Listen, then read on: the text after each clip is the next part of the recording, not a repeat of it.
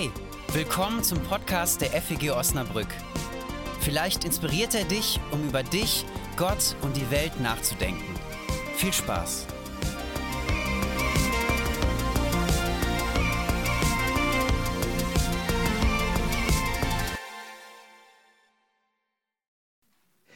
Einen wunderschönen guten Morgen. Ähm, ich freue mich richtig auf den Gottesdienst heute Morgen mit euch hier. Ähm, dass ihr heute hier seid und ich sehe viele neue Gesichter, ich sehe viele bekannte Gesichter, richtig schön. Wir sind in einer Themenreihe, die Themenreihe Das Buch und heute ist die letzte Predigt in dieser Predigtreihe. Wir sind im Neuen Testament haben wir noch nicht alle Bücher durch, aber ich habe gedacht, nach Paulus mache ich mal einen Cut und wir fangen mal was Neues an. Nächste Woche kommt vielleicht ein Gastprediger, eine Gastpredigerin und in zwei Wochen stellt sich eine neue Person in dieser Gemeinde vor. Da wird der Gottesdienst Nachmittag sein.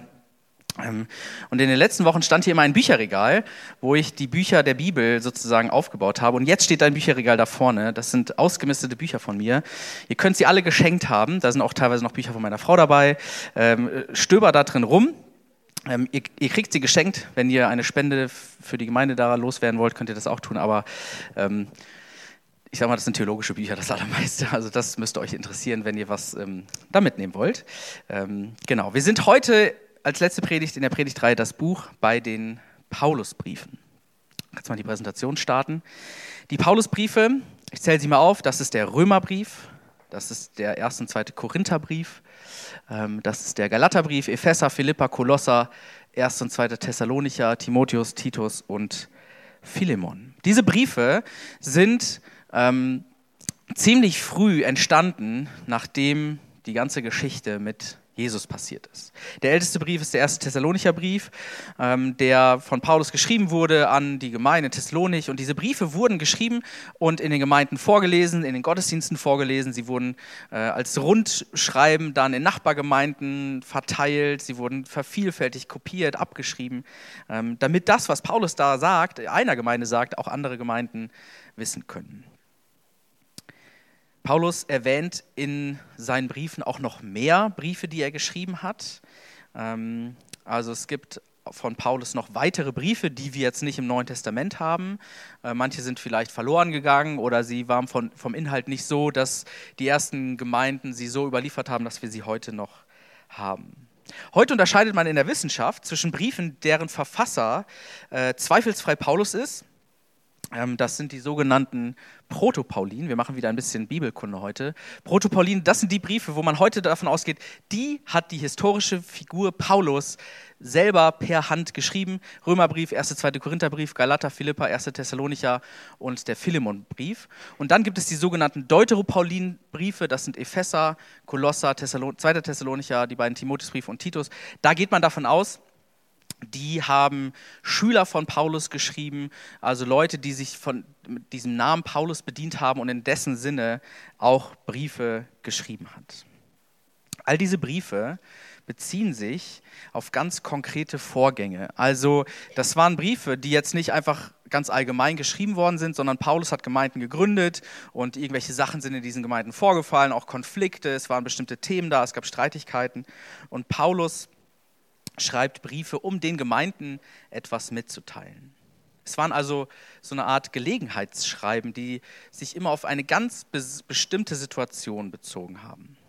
Das heißt nicht, dass sie sich gar nicht an uns richten, aber wir als Menschen im 21. Jahrhundert in Osnabrück in der Friedenskirche sind nicht die Ersten, an, denen sich, äh, an die sich diese Briefe richten, weil sie in einer anderen Kultur, in einem historischen Kontext entstanden sind. Wenn wir diese Briefe lesen, wenn du das zu Hause liest, wenn wir das hier im Gottesdienst machen, dann fragen wir also auch immer danach, wer sind denn die ersten Leserinnen und Leser dieser Briefe gewesen? Was hat sie bewegt? Welche Fragen hatten sie? Welche historischen, welche kulturellen Eigenarten waren denn eigentlich damals so da? Paulus hat an Gemeinden geschrieben, mit denen er in einer engen Beziehung stand, mit denen er eine Verbindung hatte. Gemeinden, die er selbst gegründet hat. Und er ist dann weitergezogen und hat immer noch Briefwechsel gehabt mit diesen Gemeinden und hat sich dann äh, noch weiter mit diesen Gemeinden ausgetauscht. Es gibt so einen klassischen Aufbau von so einem Paulusbrief. Nicht alle dieser Briefe funktionieren so, aber das ist so, ähm, so ein klassischer Aufbau von diesen Briefen. Und das kennt man auch aus der griechischen alten Literatur, dass äh, ähnliche Elemente vorgekommen sind. Also es gab immer äh, einen Briefeingang, so wie man sagt. Ähm, da wurde was vom der Absender, also wer da schreibt, wurde genannt, ein Adressat, also an wen sich dieser Brief richtet. Es werden Grüße ausgerichtet. Ähm, auch am Anfang gibt es oft so Danksagungen, die quasi Paulus an die Gemeinde richtet, wofür er dankbar ist, was da so vorgefallen ist.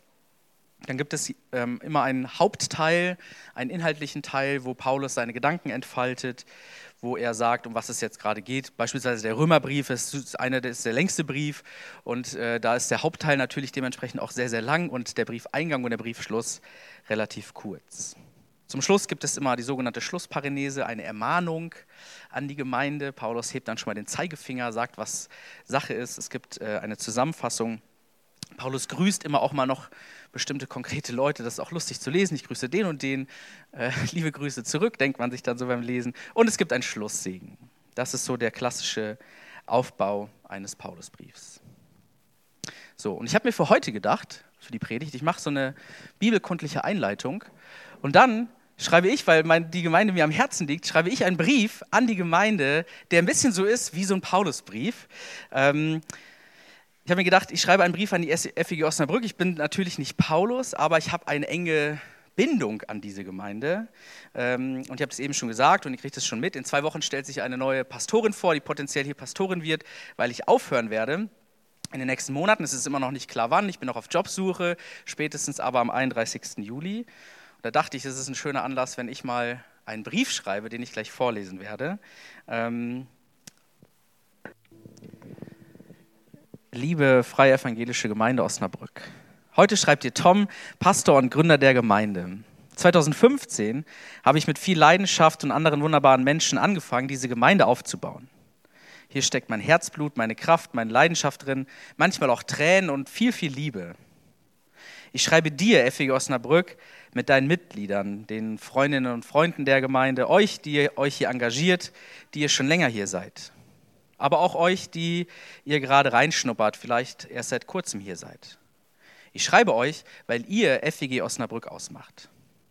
Vielleicht fragst du dich, warum ich euch diesen Brief schreibe. Klar, auf der einen Seite passt es ganz gut in die Predigtreihe das Buch. Ich predige über die Paulusbriefe und da dachte ich mir, passt es doch gut, wenn ich in einer ähnlichen Form einen Brief an dich, liebe FEG Osnabrück, schreibe. Auf der anderen Seite liegt mir viel an dieser Gemeinde. Ich möchte dir noch etwas mitgeben. Es sind keine letzten Worte, das wäre zu hoch gegriffen und deutlich zu theatralisch. Aber klar, das was, das, was mir auf dem Herzen liegt, das möchte ich teilen.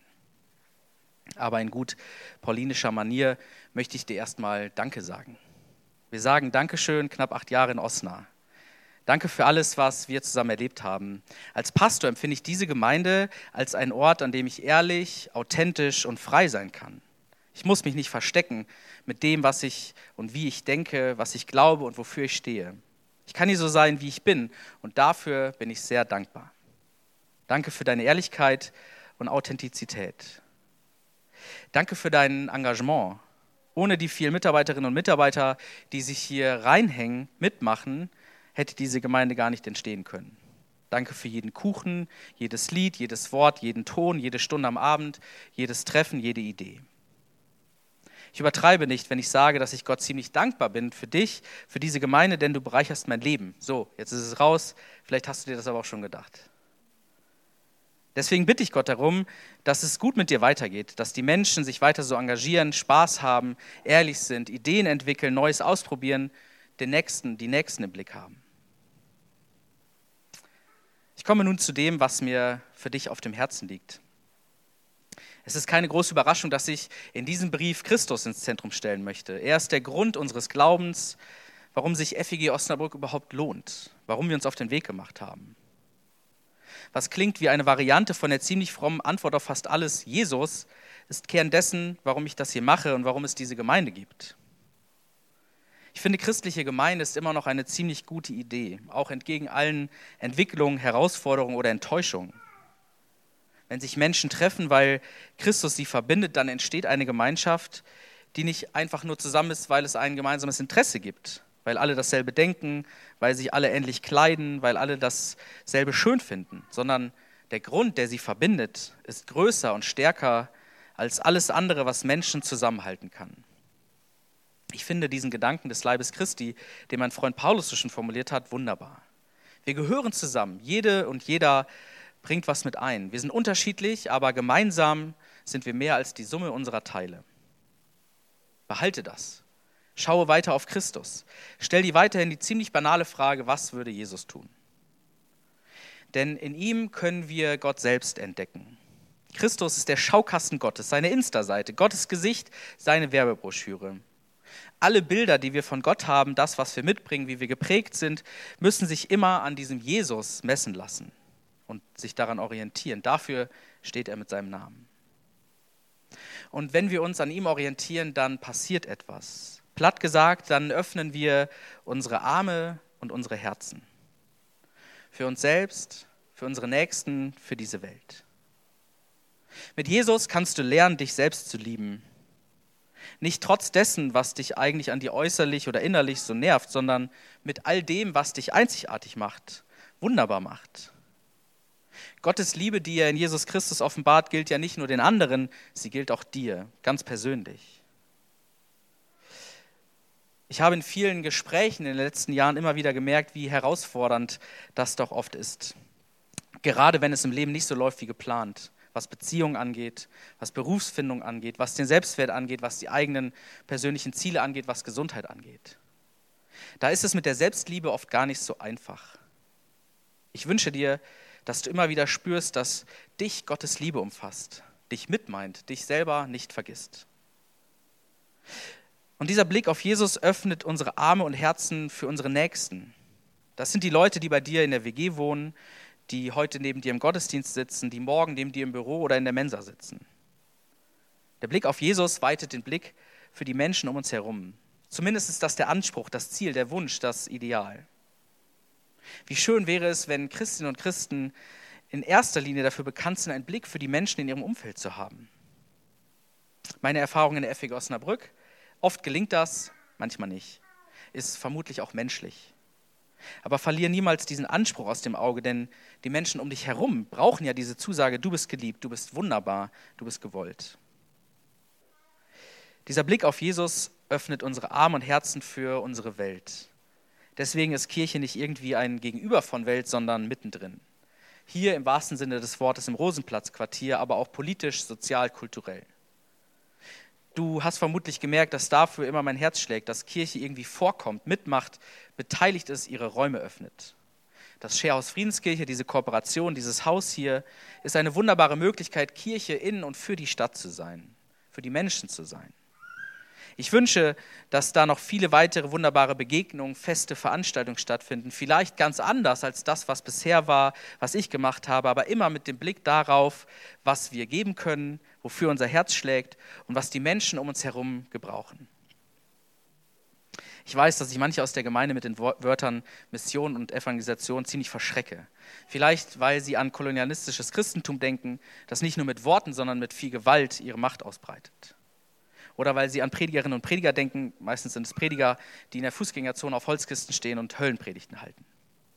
Aber wenn Mission und Evangelisation bedeutet, die Liebe Gottes in dieser Welt vorzuleben, ihr mitzuteilen, dafür zu werben, dann ist es doch etwas Wunderbares.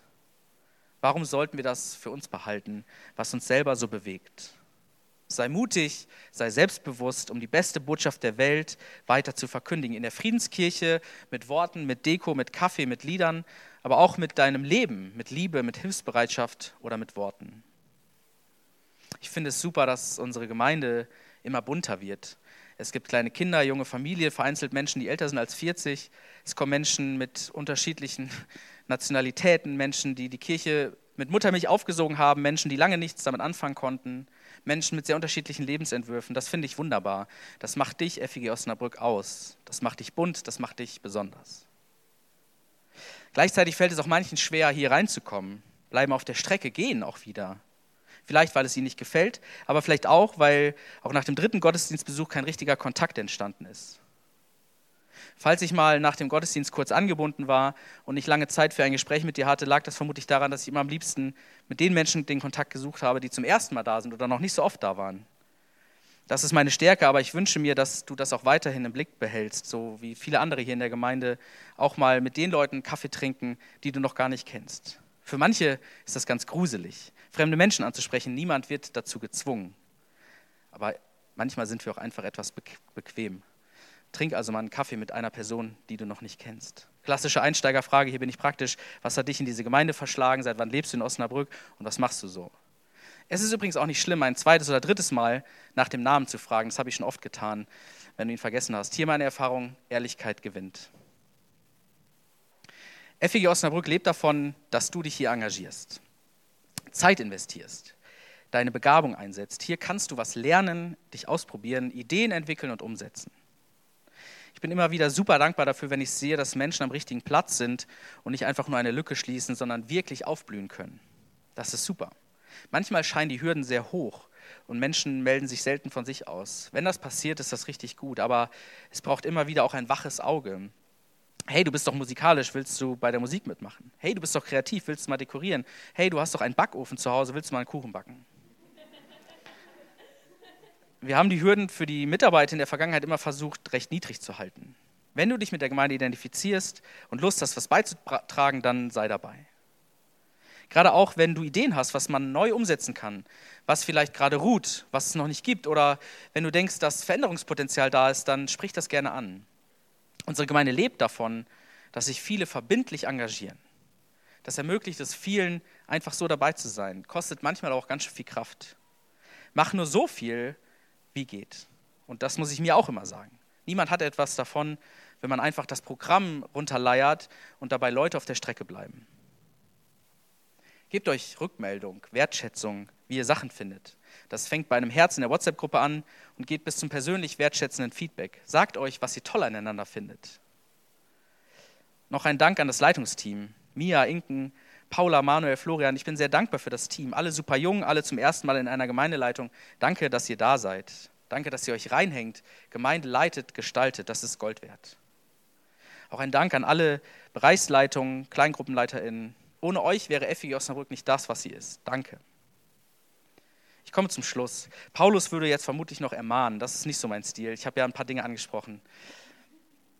Im persönlichen Gespräch. Da. Nein, Spaß.